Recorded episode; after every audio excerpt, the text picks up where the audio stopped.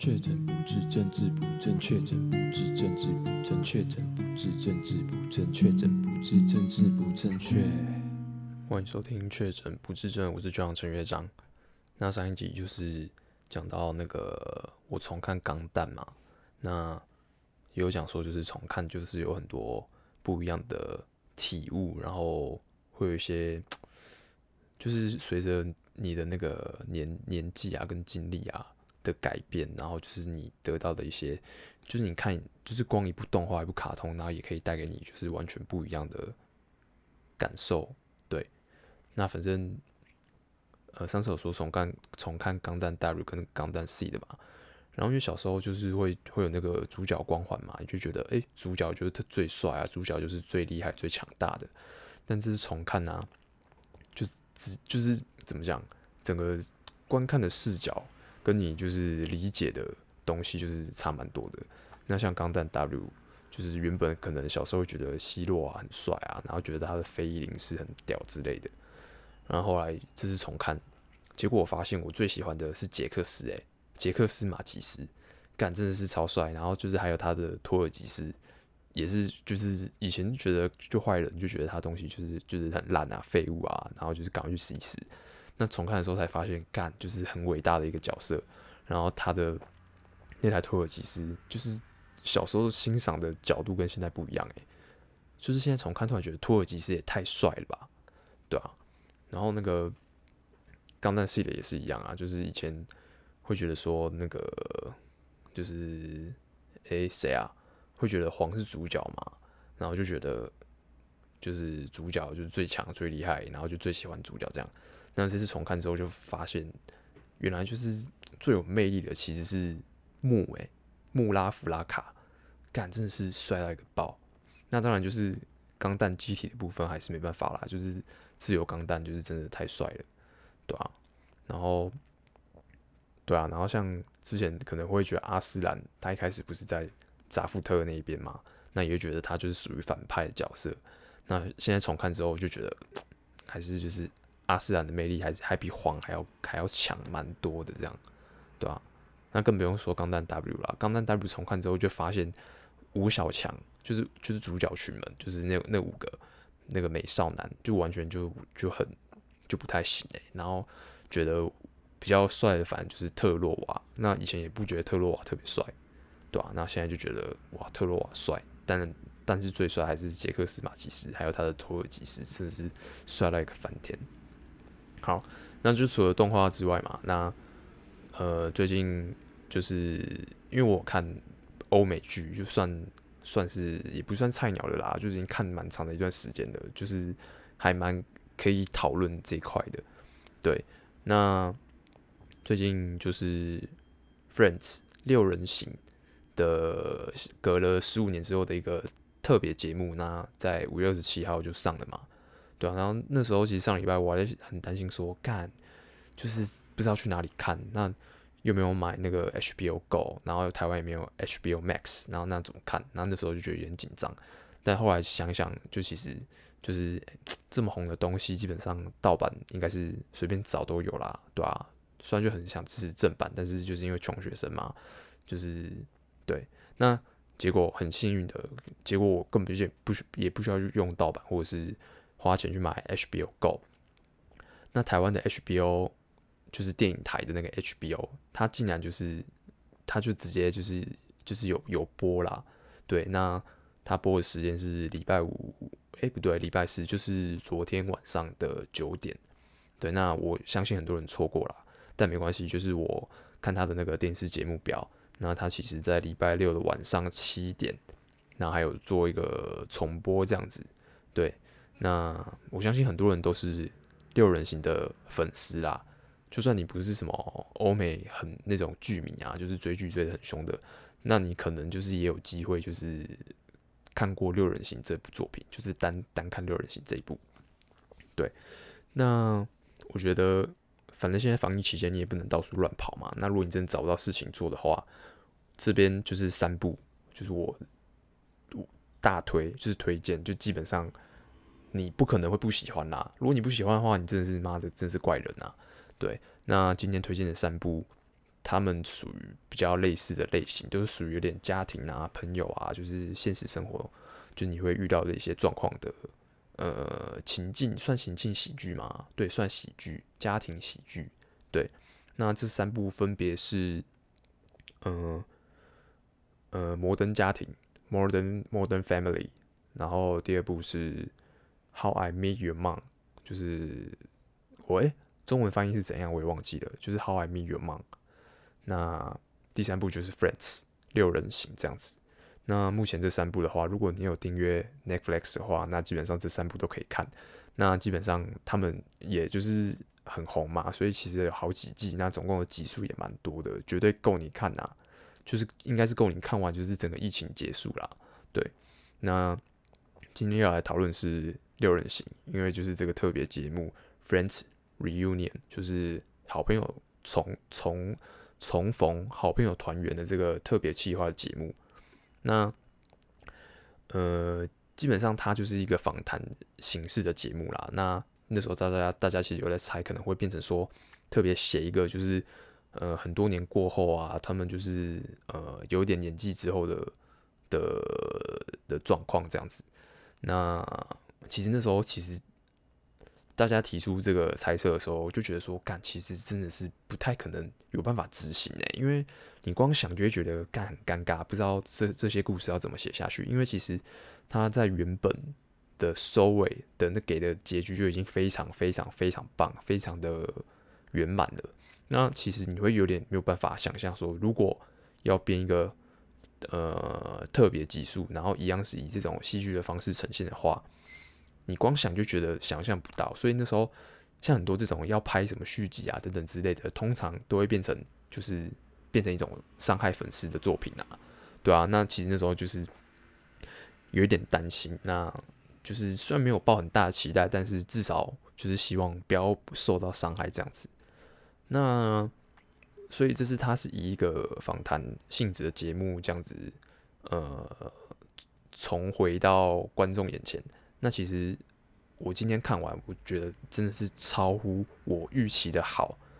真的超乎我预期的好。如果你是六人行的粉丝，你绝对要去看这个特别企划，我觉得真的非常棒。那他刚开始就是大概，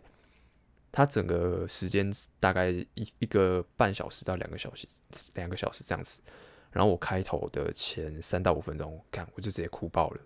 我就直接哭爆了。对，那。那接下来可能会讲到一点点，就是呃这个特别计划里面的内容。那如果不想要被爆雷的，那你可以先离开，然后等你看完之后再回来这样子。好，那以下有雷，那雷达侦测器开启，哔哔哔。好，那首先就是前面三到五分钟，就是他们呃制作单位就是重现了当时 Friends 的那个的片场的场景，就是 Monica 的房。的房间的房子，然后还有那个 Chandler 跟 Joy 的房间，就是他们他们他们公寓啦，对他们公寓就是整个布景重现，然后就是主角一个一个就是进来片场，然后后来他们就是就到齐了，然后那时候干光看到他们六个人在那个片场，在那个一样的场景团圆的时候，就整个干就是哭到一个就哭到一个爆，因为那时候其实姐。就是你第一次看完，然后看到结束的时候，你的确就是，的确就是会哭到爆啦。然后你你再看到那个场景场景重现啊，然后又看到他们团圆，然后团聚在一起的时候，你真的会觉得干，就是真的很感动。因为其实你整个完整的追完，基本上你其实也是他们朋友的一部分的啦，对啊，你就觉得你就是也认识他们的啦，对，虽然他们不认识你，对，但是你还是会觉得他们就是你的朋友，然后存在于在你的生命当中这样子。会有这种感觉，对，所以一开始我直接哭了个爆了。然后他中间基本上他访谈的形式就是会问一些问题，然后还有就是关于一些六人行一些内幕，或者是就是当初就是有一些好笑的一些地方，然后还有一些访谈一些就是这部作品的制作人、导演啊、编剧啊、制作人之类的，就是从他们口中然后去讲一些就是你不知道的六人行这样子，对。那，呃，其实说实在的，就是这部作品其实是在我大概出生那个时候就已经开始播播放这样子。那其实我开始看的时候，这部早就已经完结篇的啦，就是我根本就也没有同步的跟到这部作品这样子。但是即便如此，就是这部作品带给我的感动也是非常非常的大，然后也让我就是非常非常的喜欢。即便我不是跟着他同步在追这部剧，就不是在这部剧正在播送还没完结篇的时候，就是我没有同步到这部剧，但是即便如此，就是我还是非常喜爱这部。作品，然后也就是受到很大的影响，这样子，所以可想而知，这部作品真的是非常非常的伟大，然后地位也非常非常的崇高。那它的确是一部非常非常具影响力的作品，这样子。不信的话，你就随便去问啊，就是有在追欧美剧的，基本上就是他们都会跟你说，就是 Friends 很好看，一定要看 Friends 这样子。那其实这部作品，呃，它也其实也是有点跨跨年代。就是怎么讲？因为我学校就是有有一个教授啊，然后他就是之前在美国念念研究所，就是念硕士博士的时候，那他也是看这部《Friends》，对，所以就变成说他就是是跨时代的一部剧作，对，然后就是连看我的教授，就是大概跟我差个二三十岁，他也是对这部作品很熟悉，对啊，那所以所以就是讲到这边的话，基本上就是这部作品的价值已经不可否认的啦。对，那它当中的形式啊，然后就是有一些过去的集数的某些片段的重现，就是请演员们就是重新的对台词这样子，那那个感觉马上就回来了。对，虽然他们就是的确都长得不太一样啦，因为毕竟岁月就是一把杀猪刀嘛。是，诶，是杀猪刀吗？诶，岁月就是一把什么刀啊？忘记了。好，反正就是。反正就是他们，就是你可以看出来，就是岁月不饶人啊，就是可以看到他们脸上岁月的痕迹。对，但当他们在就是 re 稿啊，然后就是感觉好像干，他们就是根本就回到当初就是十几十四五年前的时候，就是在的那个状态啊。对，然后就觉得看好熟悉的感觉哦，对啊。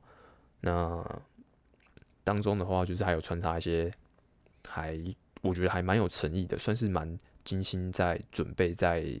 呃策划的一些来宾啊，跟一些小表演这样子，对，那看的就是真的很精彩，那就很感动。对，那虽然就是其实我觉得就是呃，就是虽然岁月在他们身上看到痕迹，但是就是那个谁，Rachel 跟 Monica。那他们两个就是其实还是有就是有进场维修啦。那其实我觉得有点就是弄到有点就是怎么讲，有些表情是做不出来的，就是已经僵硬掉了这样子，对啊，所以就是看看的时候，就是看一看会觉得哇，他们怎么就是好像做不太出来表情的，那就看就是看起来有点尴尬尴尬的样子。对，好，那这部作品我最喜欢的是 Joey 啊，因为就觉得干他就很好笑，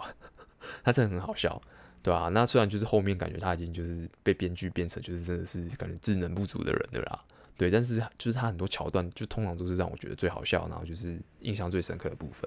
然后他的台词我觉得也是超经典啊，每次听到都觉得感觉很好笑，然后就是也会就是在现实生活中模仿，就是那句 How are you doing？然后每次他要把妹的时候，然后就讲这句，然后就觉得很好笑，对吧？然后，嗯。就是里面他主要节目，他他也没有就是就是呃以六个人在剧中的角色，然后去发展这个节目，就就没有啦。基本上就是以他们呃演员的身份这样子，然后就是大家聚在一起，然后聊聊天这样子。那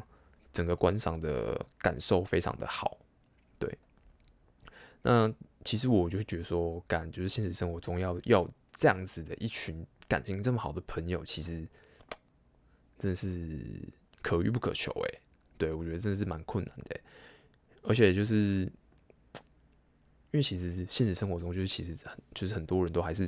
很奇怪啦，对啊，那你可能可以跟就是就是你可能会有这样子的一群朋友，但是我觉得很难就是好到像 Friends 里面就是他们六个人之间好到这么好，我觉得这样我觉得是其实是有点困难的，对啊，我觉得是不太可能啊，对啊，那。讲到朋友这一块嘛，那其实我之前就觉得说，孔子曾经讲过一句话，他曾经说过，就是“无友不如己者”，那基本上这句就是你他妈有念国小有念国中，你一定听过这句话啦。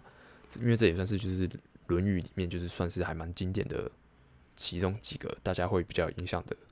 的至理名言这样子。但是那时候我听到的时候就觉得说，干这样孔子这样感觉很靠北，就是无友不如己者。那其实这样子意思就是说，就是你不要去结交一些比不呃，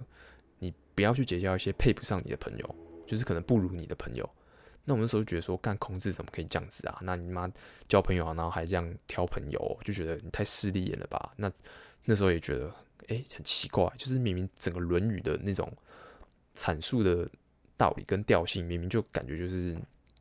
就是你会有点难以想象，就是怎么孔子会讲出这种话，对吧、那后来我自己我自己就是慢慢的就是去用另外的方式去解读这句话，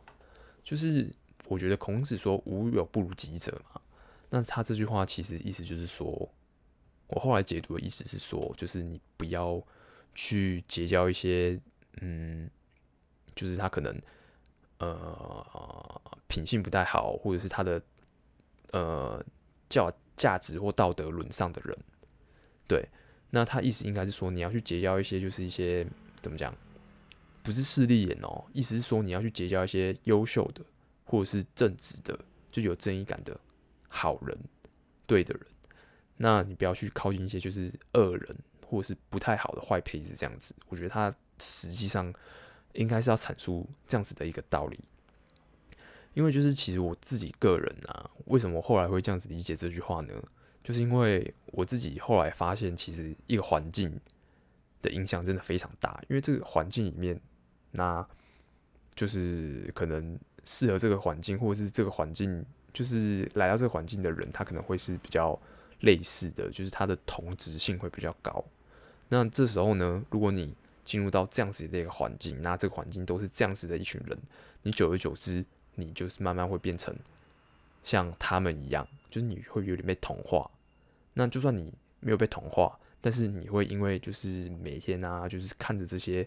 人他们做的行为，就是他们会做很类似的行为，或或者是说很类似的话，然后拥有很类似的价值观。那久而久之呢，就是有些可能不太正确、不太对的事情。但你久了，就是看他们一直做一直做，你可能就是也会习惯。那习惯之后，你可能就慢慢的无感。那无感之后，下一步可能你就会接受了。那接着你可能就是会跟他们做出一样的行为，这是最糟最糟的状况。对，那所以我觉得孔子讲的这句“无友不如己者”，他其实就是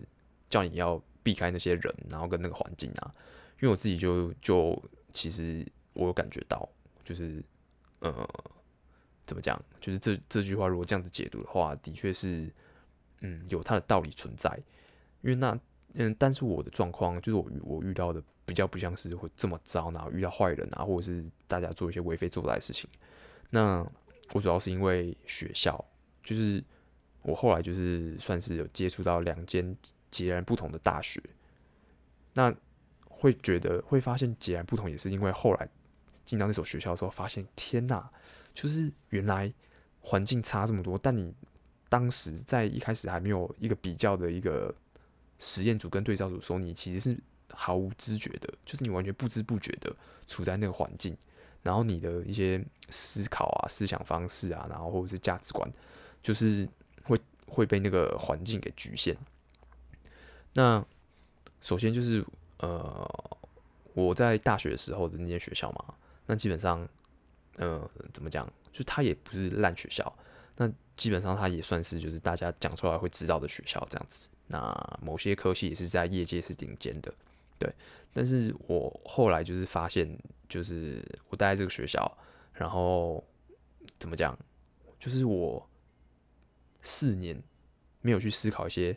可能关于人生或者是我自己未来想要走的方向之类的，就是没有去思考一些比较长远的东西。然后除此之外，就是思想也蛮局限的，就是没有什么国际感跟国际，不，抱歉，是什么国际感、国际观跟呃，就是比较缺乏国际观跟危机意识，就你没有在思考一些就是跟你切身相关的一些生涯规划或人生议题。那直到我进研究所，进了另外一间就是就是真的是好好大学啦，就是大家所说的好大学，那你就会发现，就是周遭的朋友的那种性质完全不一样。就是可能我大学的时候，我身边的人都是一些，就是只会想说啊，中午吃什么，晚上吃什么啊，等下去哪里玩，然后或者是就是这种比较日常生活的的一些问题这样子。然后我后来念研究所进这间学校之后，我就发现我身边的人，天哪，每个都好积极，而且基本上很多都还蛮优秀的。呃，我优秀的定义是什么呢？就是他们就是会蛮。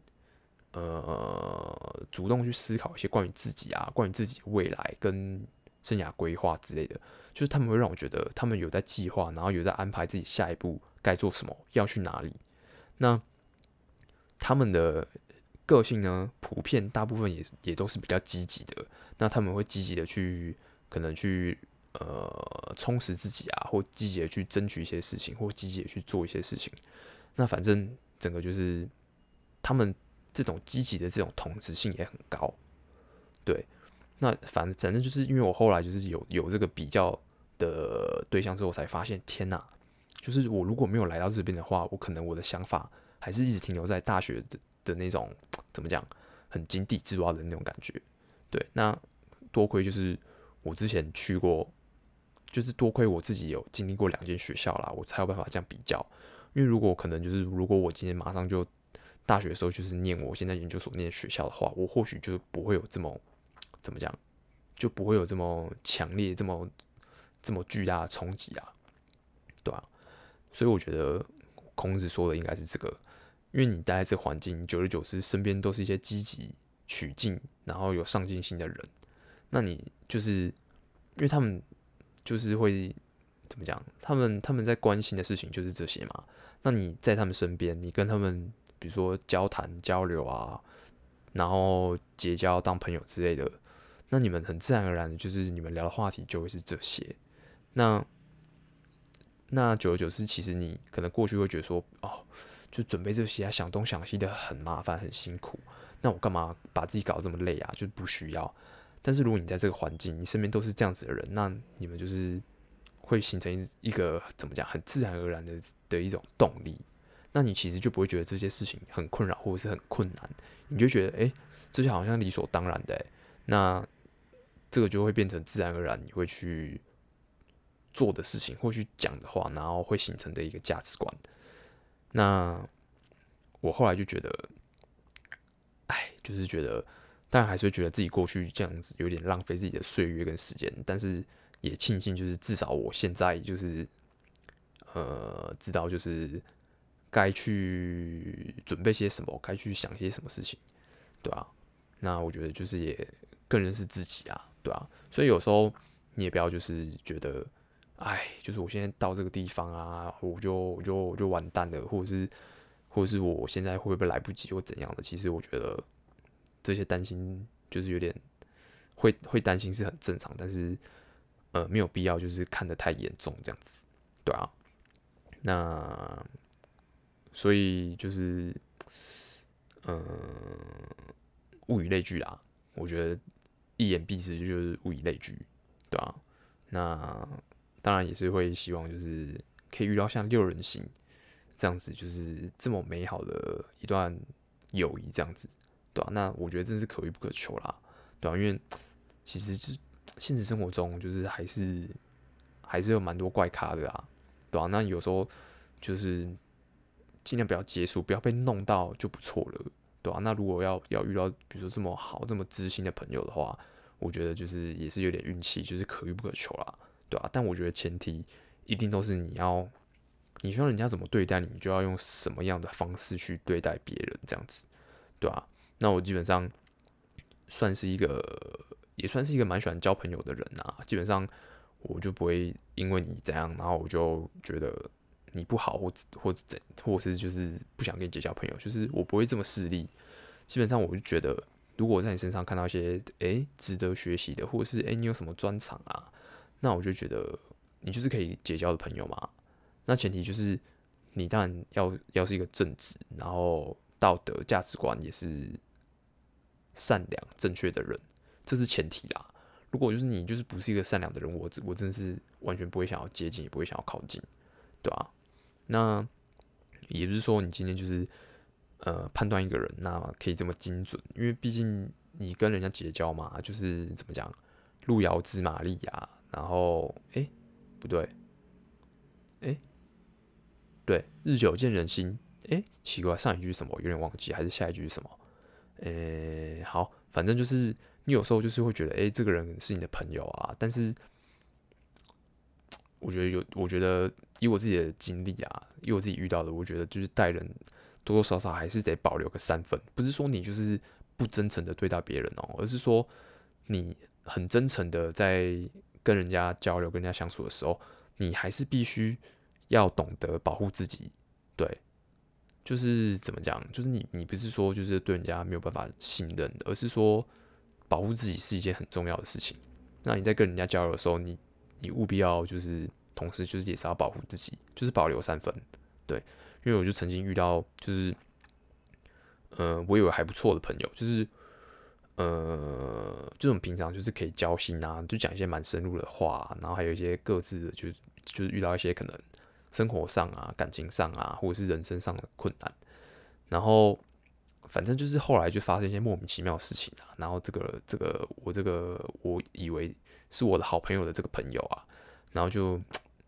反正就是就是对我做出一些伤害啊，当然不是物理性的啦，但就是就你就觉得干有点失望，就是哎、这个人怎么这样啊？就是你这样子这么坦诚，然后这样子对待人家，然后结果人家可能就是不是这么想。或者是干他其实是满脑子的问题，只是你当初刚好就是看得不够清楚这样子，对啊，所以这就是呃你要坦诚待人，但是你也要懂得保护自己这样子。那反正就是防疫期间，很推荐大家去看我刚刚上述推的那三部啦，就是六人行，然后 How I Met Your Mom，还有 Modern Family，对啊，那都非常好看，对，然后。啊，对了，六人行就是他这个 reunion reunion 的这个特别企划里面，就是最后在最后面的时候，就是又有一个点，然后我直接就是看，就真的是爆哭诶，就是 Chandler Chandler 他那时候就讲到说，就是他们在杀青啊，就整部剧完结篇之后，那他们就是当然就是各自也是有各自的生活、各自的事业要忙嘛，但就是就是比较不容易，就是大家聚集在一起。就是彼此见面的机会就是下降很多啦，就不会像之前拍片每个礼拜都要见面啊，就是有，就是甚至可能感情好到比家人还要更紧密了。对，那他们就是这样子相处了十年，长达十年，那可见他们彼此之间的羁绊绝对是非常的强。那那时候，圈德勒就是在最后的访谈，他有讲到，就是如果他们有时候在一些场合啊，可能工作场合或是一些，反正就是他们如果遇到彼此。就比如说，我圈的今天遇到 Monica，或者是我圈的今天遇到遇到 Ross 之类的。那他如果遇到当初六人行里面的其中一位朋友，那他当天的行程就结束了。他在访谈里面就说：“如果我在什么场合遇到他们六个其中一个人的话，那我今天的行程就会结束了。那我会告诉与我同行的人说，嗯，今天晚上就是。”我可能必须要陪在一个对我来说很重要的人身边，因为他们其实就是也没有办法控制自己，因为他们就是很想要就是待在他们旁边，因为他们就像真正的好朋友，就是戏里戏外的那份羁绊都非常的强烈。那他如果在那个场合遇到了六人行里面的其中一个朋友的话，那他那天晚上他就不会再去跟人家聊天，或者是跟人家去做别的事情的，他们就会想要陪伴在彼此身边这样子。然后那时候听人就觉得，看，就真的就很感动。那这的确就真的就是，真的就是友谊最可贵的那种友谊，对吧、啊？好了，那总之六人行真的很好看，那每一集都很好笑。你基本上就是不管下班啊，或者是吃饭时间啊，只要你有空，然后或者是你想舒压的时候，随便点一集点开来看，你真的就是会很放松，对啊。好，那这集就先分享到这边，推荐给大家这样子。那我们下期见，拜拜。